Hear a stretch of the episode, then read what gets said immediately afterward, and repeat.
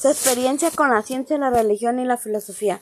Mi experiencia es la rama de la filosofía que se ocupa del estudio reflexivo a profundidad de la religión, incluyendo argumentos sobre la naturaleza y existencia de Dios, el problema del mal, la relación entre la religión y otros sistemas de valores como la ciencia y la ética.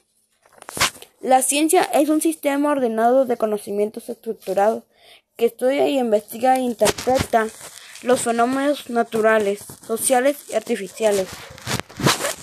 Religión suele definirse como un sistema cultural de determinados comportamientos.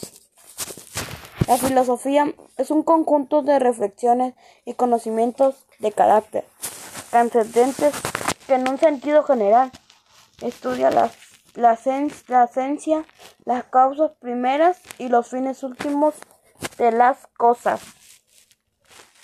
Y eso estudia la filosofía.